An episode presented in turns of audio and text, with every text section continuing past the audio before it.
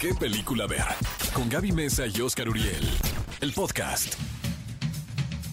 Cinéfilos, bienvenidos a ¿Qué película ver? Un programa de Cinépolis por XFM 104.9. El día de hoy es un día muy especial, no solamente porque es el día del trabajo y sé que todos están en el tráfico felices yendo a trabajar porque les encanta estar trabajando todo el día. O bueno, si nos están escuchando desde casa, espero que estén teniendo un muy bonito sábado, primero de mayo. Qué rápido que se está yendo el tiempo. Y en esta ocasión, Oscar Uriel nos abandonó porque se fue a la playa, ¿no? Está ahí, nos mandó unas fotos tomándose un coco con vodka, con sus cacahuates. Ya, la No verdad, le podía sí me. faltar. Sí, ah, exactamente. Sí me da bastante envidia, pero pues es, es inédita la foto de Oscar Uriel comiéndose los cocos. ¿Quieres que te la enseñe, Héctor? Por favor, Bueno, tenemos un invitado muy especial que ya seguramente se han ido a las salas de Cinépolis. Conocen a mi querido Héctor, alias Bully. Bienvenido. ¿cómo están? Qué gusto. Sensual. La verdad es que acepté cubrir a Oscar porque me iba a Porque te traer un prometió pedazo el de arena. ¿No? Ya sabes cuando... No, te va a recolectar estrellitas de mar Claro, en la arena y te las va a traer. Sí. Oye, muchas gracias por tenerme por acá, No, muchas gracias por la invitación. Yo honrado de poder estar el día de hoy platicando acerca de lo que más amamos, que es el cine. Y mira, si ustedes están teniendo que ir a trabajar hoy que es día del trabajo, ¿sabes qué? Pamba a sus jefes, porque no, no, no. Hoy es un día para descansar, es un día para animarse a ir a las salas de cine, a ver a algo, porque tenemos varios estrenos esta semana bastante Muchos estrenos, y bien diferentes películas de terror, películas de acción, películas mexicanas. De verdad que ahora hay muchas opciones para que ustedes puedan disfrutar eh, este fin de semana en las salas de cine, descansar un poquito del trabajo ya que pasa este día. Pero bueno, oye, Bully, ¿cómo ves que un día como hoy, pero en el 2015, falleció María Elena Velasco, mejor conocida como la India María? Bien curioso porque me voy enterando, la verdad, sinceramente, que su personaje de la India María, como que ahora es muy cancelado en, en redes sociales, no por ser un estereotipo. ¿Qué piensas tú de eso? Hubo todo un drama hace unos meses en uno de estos programas digitales que ha tenido mucho éxito, en donde eh, salieron e hicieron interpretaciones de personajes icónicos mexicanos. Y una drag salió como la India María y uno de los jueces dentro del programa la criticó y le dijo, es que no puedo creer que haya salido con un personaje que haya marginalizado a las comunidades. Entonces, eso desató el debate sobre si la India María tiene que ser cancelada en esta época, pero creo que ya lo hemos hablado antes. Creo que el hecho de tener estos personajes que en su tiempo fueron icónicos y que en su tiempo generaron y no podemos contar la historia a lo mejor de la comedia en México sin contar la historia de este personaje De acuerdo. bien o mal no tenemos que cancelarlo no tenemos que quitarlo de nuestra historia más bien tenemos que decir bueno al día de hoy nos hemos dado cuenta que hay mejores maneras de representar a estas personas que en su tiempo pues claro era aplaudido y era obviamente vamos a, o sea, el legado de María Elena Velasco es innegable como la India María. Exacto. Es innegable que ahora digamos, ay, vamos a eliminarlo de la historia. No. No, mejor aprendamos de ella y propongamos otro, otro tipo de representación. Sí, yo creo que en el, en el inconsciente colectivo ya nos dirán ustedes en redes sociales, cuéntenos, pero creo que finalmente la India María, claro, tendrá sus pros y sus contras, pero es un personaje que queda eh, colectivamente como pues alguien querido, ¿no? En la cultura mexicana. No, y para muchas personas fue la manera de exportar una parte de México a toda Latinoamérica y es muy recordado con muchísimo cariño en otros países. Mm, Sí, es responsabilidad ahora pues exportar también otras cosas para que no nos Exacto. estereotipen, pero bueno, ustedes en redes sociales cuéntenos qué opinan al respecto. ¿Qué película ver? El podcast.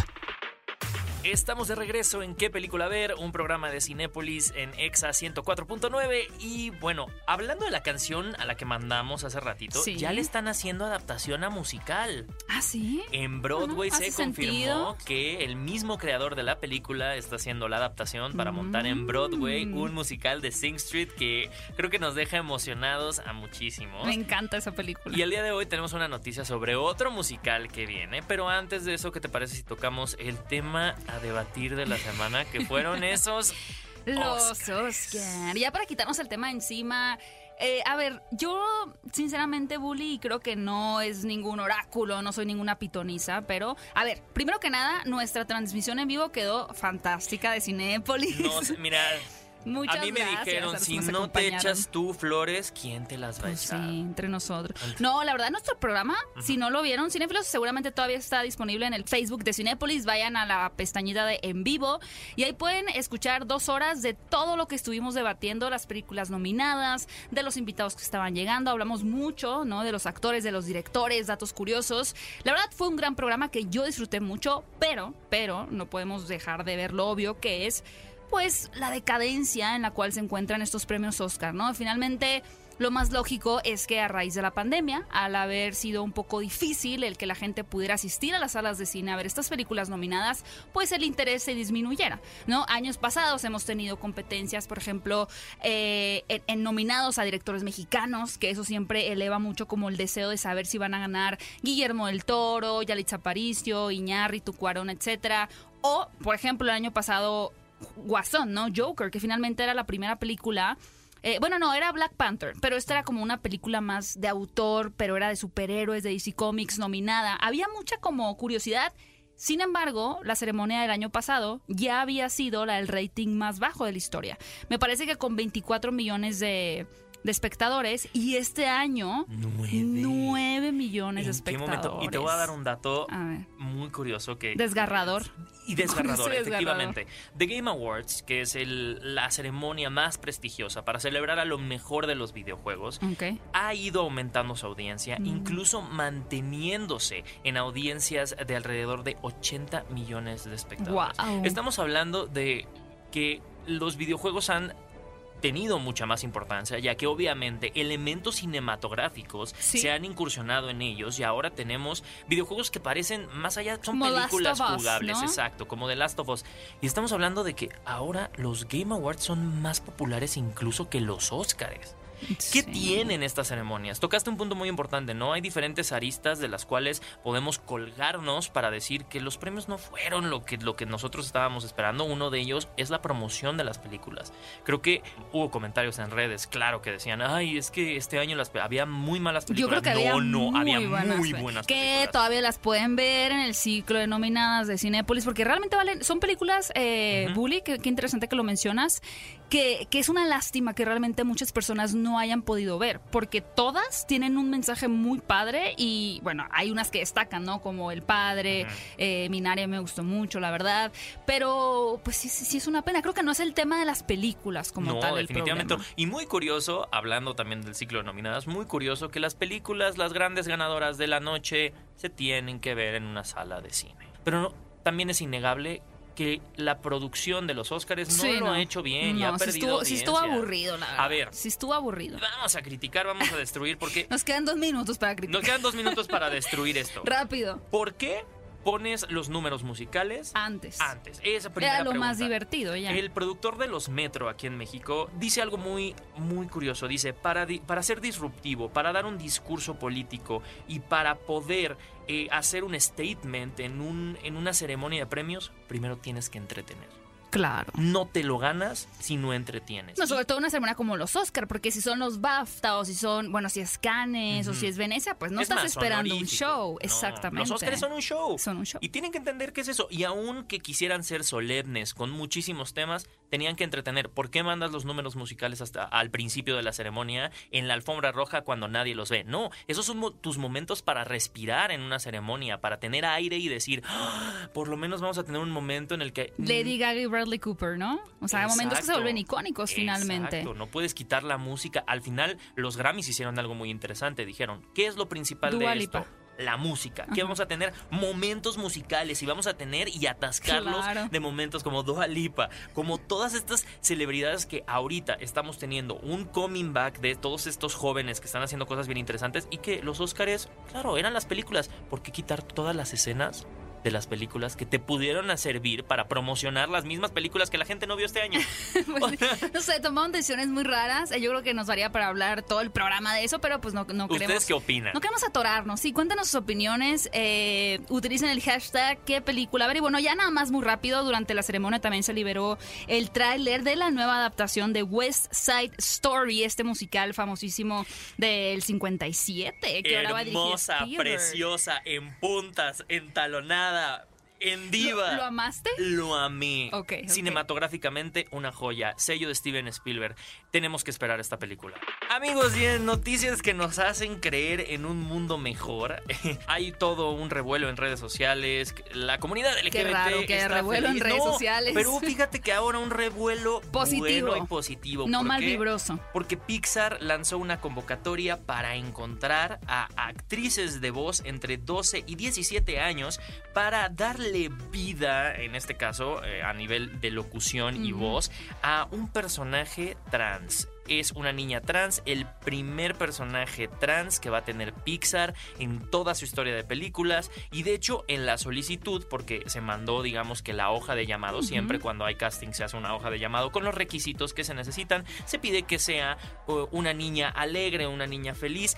Y hay una parte importante que en el último requisito se necesita que sea una persona, una chica que pueda auténticamente representar a Mm. una niña trans de entre 12 y 17 años, lo cual obviamente abre las posibilidades, deja en claro que obviamente Pixar no está cerrando la puerta a que cualquier niña pueda audicionar en este caso, que todas las niñas puedan audicionar, e incluyendo a niñas trans, lo cual nos da obviamente entrever que la intención de Pixar es tener a una niña trans Ajá. interpretando en voz a este personaje. A ver, ¿qué piensan? Yo la verdad estoy muy en contra de ese tipo de cosas. Eh, recuerdo cuando por el 2013, algo por el estilo, se anunció, ya no, no tengo la fecha clara, pero se anunció la readaptación de La chica del dragón tatuado, dirigida por David Fincher.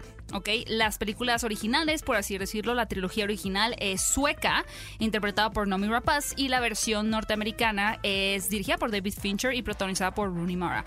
Aquí no me puedo meter tanto a decir si me gustó o no esta decisión, porque finalmente el trabajo de Fincher es impecable, lo hace muy bien. Y estamos hablando de una readaptación, es decir, el origen no son las películas suecas, sino que es un libro como tal, ¿no? La saga de Millennium. Pero yo sí tengo ahí como que un conflicto en estas adaptaciones, remakes específicamente, de grandes películas internacionales, no habladas en inglés, que se hacen idénticas, ¿no? Pero pues habladas en inglés, como fue el caso de Amigos con Omar Sy, que la hacen un remake Con con, Brian Hart Cranston, Cranston, que la que- verdad ni a ni vi. Ah. Porque siento que te arruinan la experiencia del original. Y esto viene al caso, ¿no? Por Pero la no- noticia de. Another Round. Sí, tenemos esta noticia de que Leonardo DiCaprio eh, compró los derechos inmediatamente que ganó la película, el Oscar a Mejor Película Bueno, seguramente los compró antes. Pero pero solo anunciaron. Ya sabes cómo son los medios allá Sí, sí. americanos, que es así como de, ay, mira, ya ahí está el rumor, pero ah, ya aprovechar la nota roja y para darle los clickbaits. ¿Por qué? Porque sí, es, compraron los derechos, eso es efectivo, compraron los derechos para producir un remake. A mí me encantaría que Leonardo DiCaprio sea el héroe que tanto estábamos esperando y que lo que haya hecho es comprarlos para que nadie la pueda ver. Ay, no, que Es, que- es, es- que son héroes que no llevan capa. optimista, jamás va. No, él la va a protagonizar. A ver, amigos, esta película está muy divertida. No, es muy Eh, divertida. Se llama Another Round y está protagonizada por Matt Mikkelsen. Pero si Matt Mikkelsen ya es un actor que Sí, está dentro del gremio de Hollywood, ¿por qué lo hace? ¿Sabes qué pudieron haber hecho? ¿Te acuerdas lo que hizo Sebastián Lelio con la película de Gloria? Tenía su versión chilena, la adapta para el público norteamericano. Y trae- Él mismo y, bueno, tiene a Julian Moore, pero es el mismo director. Es solamente decir, bueno, ok, yo entiendo que en Estados Unidos no quieren ver mi película subtitulada, ¿no? Tienen un problema claramente con ese tema, pero la voy a dirigir yo otra vez. Hubiera sido interesante, en como tú lo mencionas, ok, ok, hagan la versión norteamericana, no, podrían solo leer los subtítulos y se acabó, pero vamos a decir que quieren adaptarlo como al clima, ¿no? Social estadounidense, pero dejen a Matt Mikkelsen como el protagonista.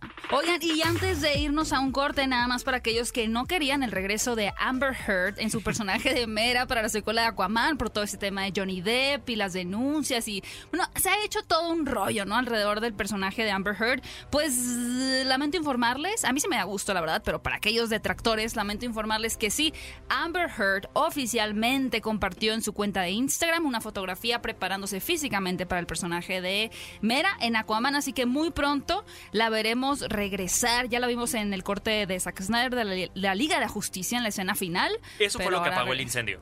Sí, porque todo el mundo se, se acordó porque la amaban Amber Heard, ¿no? De que, como, ah, sí. Vimos Justice League, qué increíble. Entonces siento que todas esas quejas que había de quítenla, que no sé qué, como que apagó. No sé si lo apagó, pero lo sofocó un poco. Sí, lo sofocó. Lo No, sofocó. es que aparte está, nació para ser mera esa Claro. mujer. No, y además le da muchísimo protagonismo Sí. Zack Snyder en la nueva versión. Sí, es verdad. Muchísimo. Entonces ya tiene un pie de donde arrancar. No viene de Aquaman, que pues, para muchas personas fue un producto un poco mixto. Viene de Justice League. Para, para, la, eh, para el- la mente en general, y no viene de Aquaman, uno.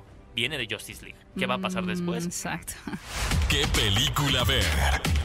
El podcast. Y amigos, en los estrenos que van a poder encontrar esta semana en las salas de Cinépolis tenemos un milagro inesperado. Esta película tiene, miren, sellito de garantía Cinépolis, dirige Glendin Evin y bueno, a ver, esta película es protagonizada por obviamente la nominada al Oscar Naomi Watts eh, y obviamente Andrew Lincoln, a quien lo hemos visto matando zombies por ahí a diestra siniestra. Y se trata sobre esta madre que tiene un accidente y queda en una... eh, basada en hechos reales, esta además. Está basada en hechos reales, Está queda hechos reales. eh, en una situación en donde su familia va a tener que ser su fuente de apoyo y en estos momentos tan dramáticos de la vida sucede, o en este caso como el título lo dice, un milagro inesperado y se presenta en una forma de un pájaro herido al que deciden cuidar y llamarle Penguin por el color de su plumaje. Así que si ustedes quieren ver una película bonita, enternecedora, tienen que ver. Exactamente, sí, porque habla mucho de la aceptación de la identidad de uno frente a circunstancias angustiosas, ¿no? Eh, Es una película que finalmente, un poquito como El sonido del silencio que Sí. pueden ver en Cinepolis Click, nos habla como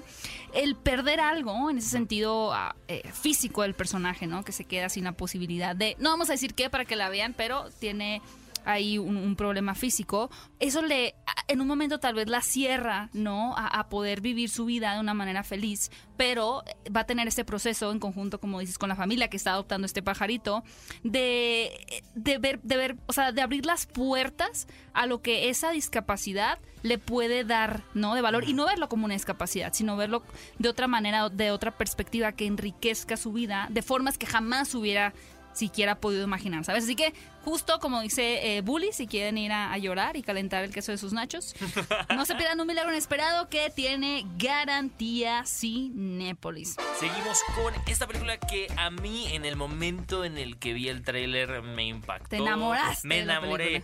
Del productor de John Wick nos Sí. llega nadie. A ver, Hodge Mansell es un padre de familia y esposo, pues obviamente ahora sí que la autoridad en su casa, muy yo puedo todo, y de la nada algo pasa en su casa, llegan unos asaltantes y él no puede hacer nada. Se siente tan frustrado que en eso decide revelar su mayor secreto, Exactamente. que es que es Ya no les digan más. Ay, a ver, a ver, a ver, ya a ver. con eso, porque sí, justamente, miren, como dijo Bully, es una película de los productores de John Wick. John Ya Wick es un mercenario, ¿no? Eh, Ustedes, ¿sabes? Lo que me gusta mucho de esta película de Nadie es que prueba esta tesis del por qué nos gusta ver violencia en el cine. Y la respuesta a por qué nos gusta ver violencia en el cine es porque siempre eh, la, la atmósfera, ¿no? O las circunstancias son que los malos están recibiendo su merecido. Entonces, esta película tiene todo, o sea, gira todo su, su narrativa en torno a eso, ¿no? En que los malos reciban sus merecidos, pero de una manera tan dinámica, tiene tanto estilo la película, te plantea un ritmo, ¿no? Muy acelerado desde el principio y nunca lo suelta, que creo que es algo que a veces les pasa a otras películas que empiezan como muy bien, con, un, con mucha frescura, y luego como que se les olvida a ellos mismos, ¿no? Ese, esa adrenalina. Aquí no, aquí la película es todo el tiempo súper divertida, es muy ingeniosa en sus escenas de acción, y me parece a mí encantador el personaje interpretado por Bob Odenkirk, porque finalmente es como un tipo muy común, ¿no? Todavía que Keanu Reeves dices, este tipo puede ser surfista. Se le ve el puede- misterio. Sí, pero eso es como más un, lo- te lo ves en la calle, en la un esquina dad. y... Por eso te decía, un Sí, padre de es un familia, padre de familia. americano Ame- que dices sí. como, ay, mira la figura y El señor. de la casa, el no, señor. pero se van a llevar una grata sorpresa. Es un gran título que de verdad, ese sí, miren, palomitas, hot dogs, todo en Cinépolis, lo van a disfrutar. Ese no van a llorar, ese sí la palomita para que cuando se emocionen la suelten y la tiren. Qué bonita Pero luego si les caen al piso las levantan, ¿no? No estén ahí dejando cochinero. en la bueno, sí, no nos dejen cochinero. Conozco gente aquí que estoy viendo yo que deja mucho cochinero en la sala Ay, pero, Pero ya bueno, no me... no me Tenemos un estreno mexicano también.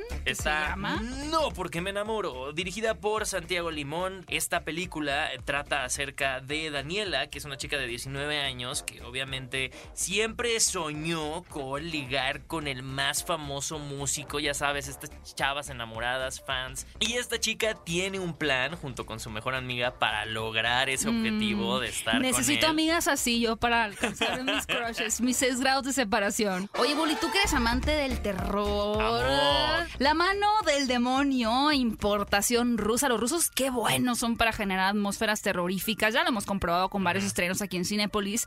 Y esta película, pues básicamente va de esta pareja que quiere arreglar una situación, ¿no? Han pasado por momentos difíciles y acuden a, a una especie de medium.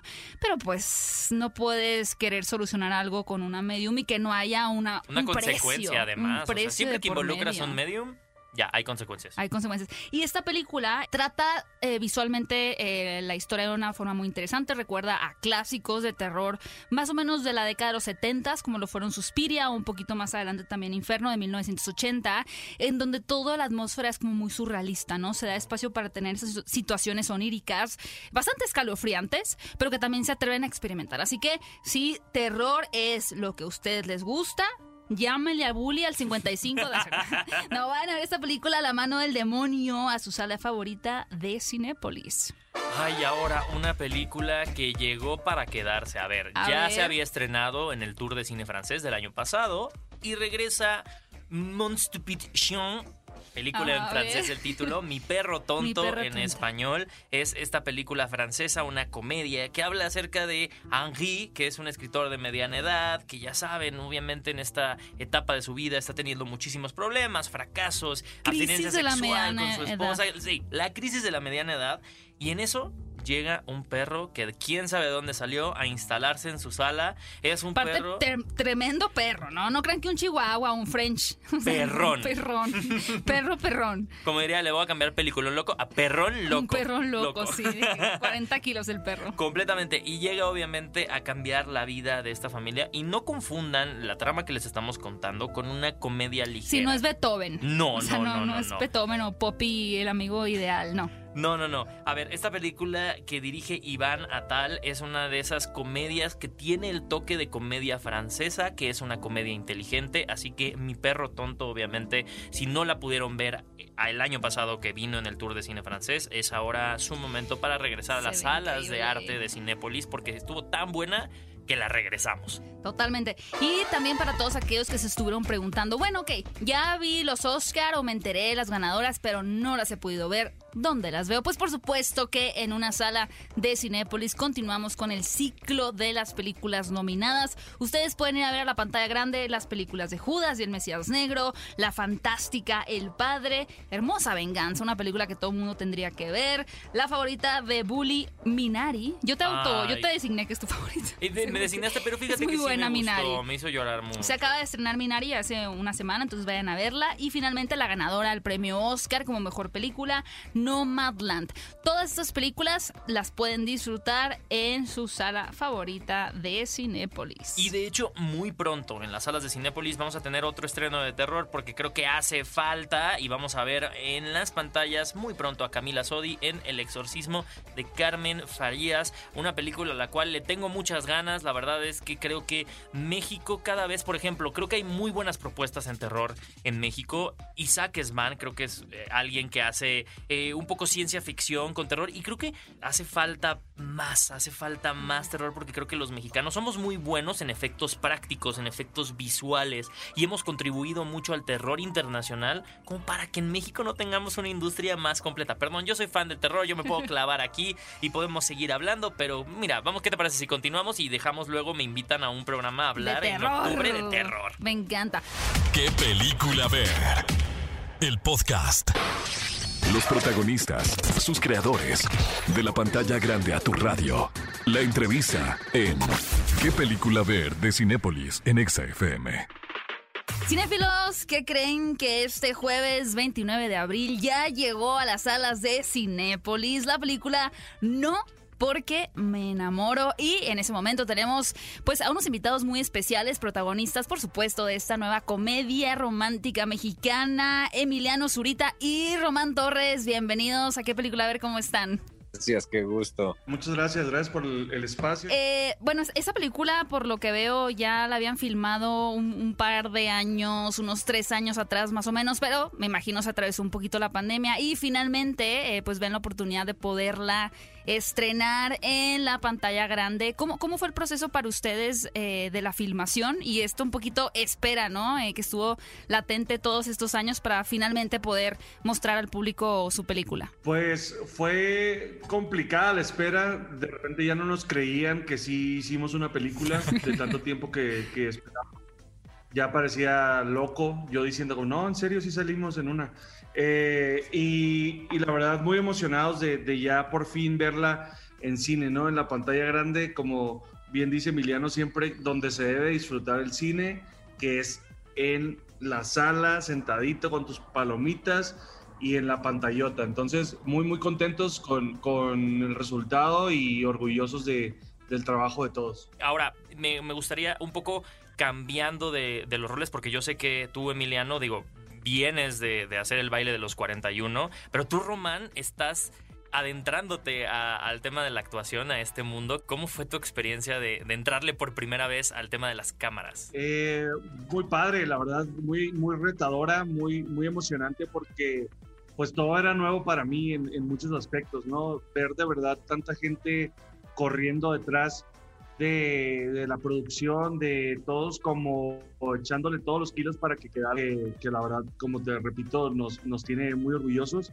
Creo que eso era lo raro, ¿no? Como, como pensar, no la vayas a regar, no se te olviden tus diálogos, porque todos mis compañeros son súper talentosos, súper profesionales, y yo pues la verdad es que no me sabía tanto mis, mis líneas, entonces creo que esa era la, la complicación máxima, ¿no? Y, y, como dices, irónicamente, el, el, este cambio de papeles entre Emiliano, que le tocó cantar mucho y es actor, y a mí que no soy actor, me tocó actuar mucho.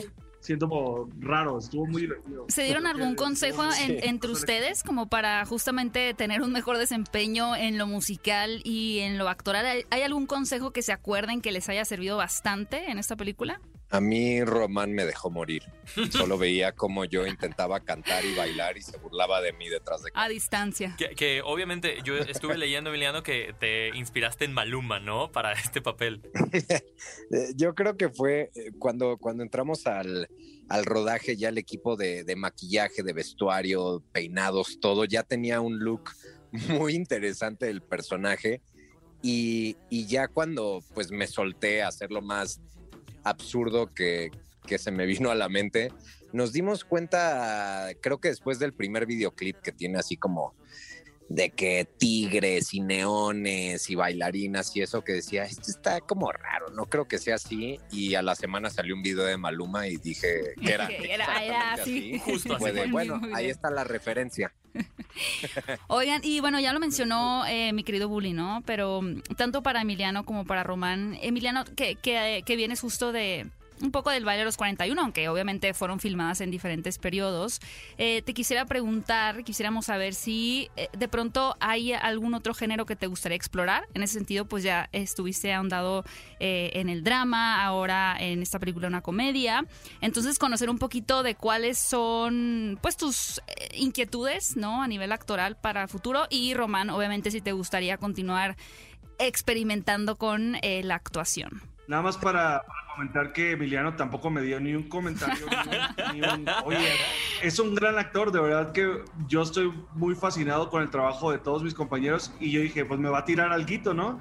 Y no, solo se reía de que no llegaba a mis marcas, de que de repente yo no estaba a cuadro cuando ya estaba la escena corriendo, entonces, nada más para dejarlo ahí claro, pero totalmente, totalmente lo repetiría, es una experiencia que, que me divirtió demasiado, me me sacó de mi zona y, creo que eso, eso es lo que me, me, llamó más, ¿no? Creo que la volvería a hacer por eso y ojalá me tocara en el lado cómico, que es lo que más me gusta y es lo que más me ha gustado ver siempre. Sí, de mi parte yo creo que pues quisiera poder explorar cualquier tipo de género, todos los personajes más diferentes que, que me den. Eh, me, me, gusta como actor ir explorando eso, ¿no? Poder construir personajes desde cero, que sean muy variados eh, y que me dejen aprender como actor. Creo que eh, puedes aprender mucho de, de, cada género, ya sea drama, comedia, thriller, lo que sea. Y, y pues es mi pasión. Mientras, mientras me den las oportunidades, yo feliz de, de explorar todas las diferentes facetas que se pueda menos cantar porque ya vi que eso no, eso no tanto. Chicos, pues muchas gracias. Eh, les deseamos el mayor de los éxitos y ya saben que tienen una casa aquí con nosotros en qué película ver. Muchísimas gracias. Gracias por el tiempo. Qué gusto. Muchas gracias, cinéfilos. Sí, muchas gracias. Un abrazo. Ellos fueron Emiliano Zurita y Román Torres, protagonistas de No porque me enamoro. Ya la pueden ir a disfrutar a su sala de Cinépolis favorita. ¿Qué película ver? El podcast. El día de hoy vamos a platicar acerca de Ammonite. Tú me vendiste muy bien esta película. Yo te la vendí muy bien. Sí. Esta fue una selección de nuestro querido Oscar Uriel, que como les comentamos está comiendo piña coladas y cocos en la playa en este momento. Pero a ver, Ammonite eh, es bien curioso, ¿no? Porque luego salen estas casualidades de películas que parece que se pusieron de acuerdo o que un soplón fue a investigar en que estaba trabajando un director para hacer lo mismo. Un poquito lo que sucedió con El Ilusionista y uh -huh. The Prestige de Christopher Nolan, ¿no? Que se trataba de dos magos y que, y que de ¿Y el pronto. espejo dónde está? ¿Y el espejo dónde está? Exactamente. No, estas películas que uno piensa que. O bueno, uno toma partido, ¿no? De no, a mí me gustó más The Prestige, no, a mí me gustó más El Ilusionista. Ammonite es una película que pueden encontrar en Cinepolis Click, protagonizada por Kate Winslet y Saoirse Ronan. Eh, increíbles las dos. Increíbles las sí, las no. actuaciones son de lo mejor de esta película. Que finalmente se estrena o llegan al mismo tiempo eh, Ammonite, la que pueden ver ahorita en Cinepolis Click, este clásico de la semana, con Retrato de una mujer en llamas. ¿Qué comparten esas películas? Comparten muchas cosas, desde el escenario que se sucede una relación amorosa entre dos mujeres en la playa, ¿no? Y ese no es la misma época, pero están similares. Pero las dos son de época. Ajá, sí, Retrato una mujer en llamas de Céline Sciamma es una película francesa, esta es una película británica, pero pues finalmente también habla... No, la diferencia principal entre Retrato y Ammonite es que eh, Retrato una mujer en llamas sí habla un poco o con gestos o con acciones el tema de la imposibilidad del amor entre estas dos mujeres, ¿no? Uh -huh. Y Ammonite no tanto, a pesar de que el personaje de Saoirse Ronan está casada, eh, nunca se trata tal cual el que esté eh, atraída por el personaje de Kate Winslet sea un problema. Y nunca se cuestiona a través de la época. Ajá, no tanto. O sea, como que ese es un tema que el director, que es eh, Francis Lee, prefiere no tocar y prefiere enfocarse en cómo estos dos personajes que vienen de mundos tan distintos, ella se dedica a encontrar fósiles uh -huh. en el en, en, la playa y ella, la verdad, no me recuerdo cuál de sus oficios es, está casada ya, ¿no? Es, uh -huh. es, una ama de casa, una esposa. Vienen de mundos muy diferentes y son de edades muy diferentes. O sea, Saoirse Ronan me parece que tiene veintitantos. No, y aparte, digo, en esa época se ve que, o sea, No, bueno, también, sí, más ajá, marcada la diferencia, más ¿no? marcada la diferencia, Kate sí. Winslet creo que tiene cincuenta y pico años, ¿no? No, y además Kate Winslet, su personaje ya es una arqueóloga reconocida. Exacto. Sí, pues por lo menos en el pueblo en el que está. Ajá, no. Entonces, eh, es, el director trata más de, de, enfocarse en cómo esos personajes que vienen de lugares tan diferentes pueden finalmente encontrar algo que las una, ¿no? Y, y hacerse reflexionar a sí mismas sobre su propia naturaleza, ¿no? Y más porque el personaje de Saoirse Ronan está casada. Está casada con este Pero como que no le importa deja, pero no le importa tanto. Pero de nuevo, son esas cosas que en la película no cuestiona. Exacto. Y además es bien interesante porque Kate Winslet, que es una actriz súper consagrada y dedicada, eh, cuenta que estuvo preparando su personaje como por cinco meses. O sea, que se fue a la playa, realmente empezó a trabajar descubriendo fósiles al punto que se hizo experta, ¿no? De que, ah, ya sé cómo encontrar un fósil en la arena. Y, y Saoirse Ronan la contactó el director cuando ya estaba filmando Mujercitas y cuenta que justo en el momento que le dijeron que iba a trabajar con Kate Winslet, ella estaba recreando una escena de Titanic con Timothy Chalamet en Mujercitas. Entonces fue como que qué raro que estamos haciendo esto y Kate Winslet me contacta. Pero bueno, la verdad es que ellas dos están espectaculares eh, visualmente y el tono de la película me gusta también. Es, es como muy romántico, solemne. Eh, y pues si les llama la atención esa historia de amor entre estos dos personajes, no dejen de ver a Monite en Cinépolis, Click y Cinéfilos. Yeah. Se nos acabó el tiempo, pero no olviden eh, escuchar nuestro podcast. ¿Qué película ver? Lo pueden encontrar en Spotify y en iTunes. Ahí vamos subiendo el lugar, Bully. ¿cómo ves? Se me hace que ya contigo aquí vamos a llegar al número uno. Vamos para el número uno, sí se puede.